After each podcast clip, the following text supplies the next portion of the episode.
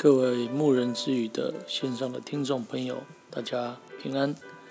我们今天想要分享的是《创世纪》的九章一到十九节。现在奉耶稣圣名来做分享。流你们血、害你们命的，无论是兽是人，我必讨他的罪，就是向个人的弟兄也是如此。凡流人血的，他的血也必被人流。因为神造人是照自己的形象造的，我们来思想，神常给人命令，它的意义是什么？另外，神对挪亚的祝福，我们在今日是否感同身受？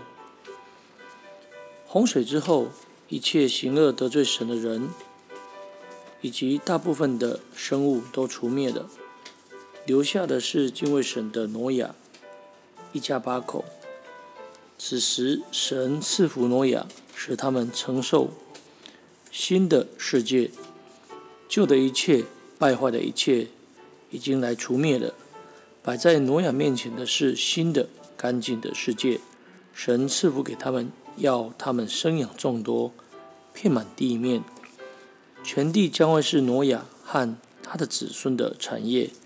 希望他们能够善加经营，挪亚他们得到新的权柄。神将走兽、飞鸟、昆虫、鸟交付给挪亚和他的后代来管理，如当初交给亚当管理一样。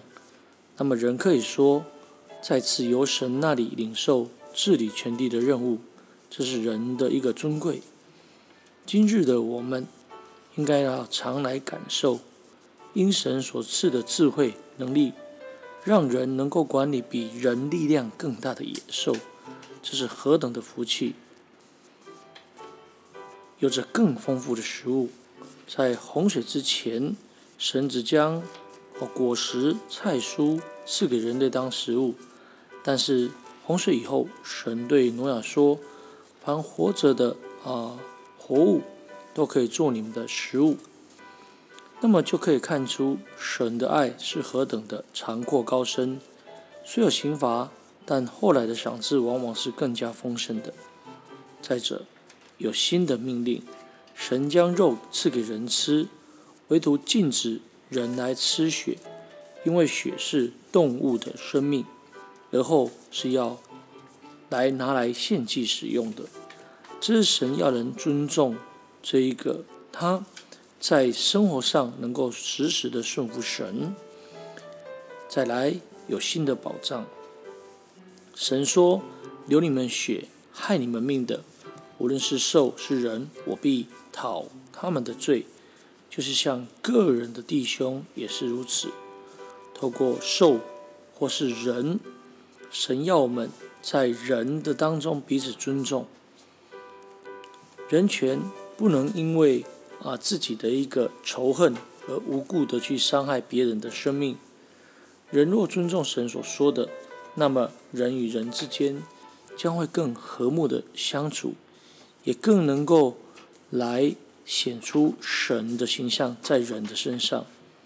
最后有新的约，神又与挪亚来立约，神把虹放在云彩之中。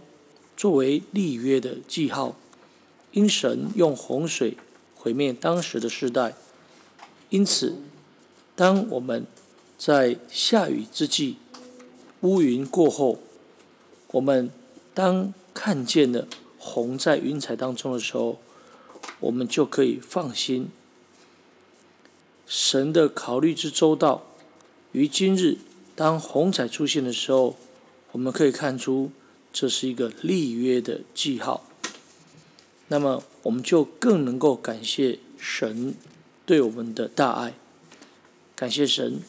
今天牧人之语的分享就到这里，最后将一切的荣耀、颂赞、权柄都归给天上的真神，也愿主耶稣基督将他的平安赏赐我们。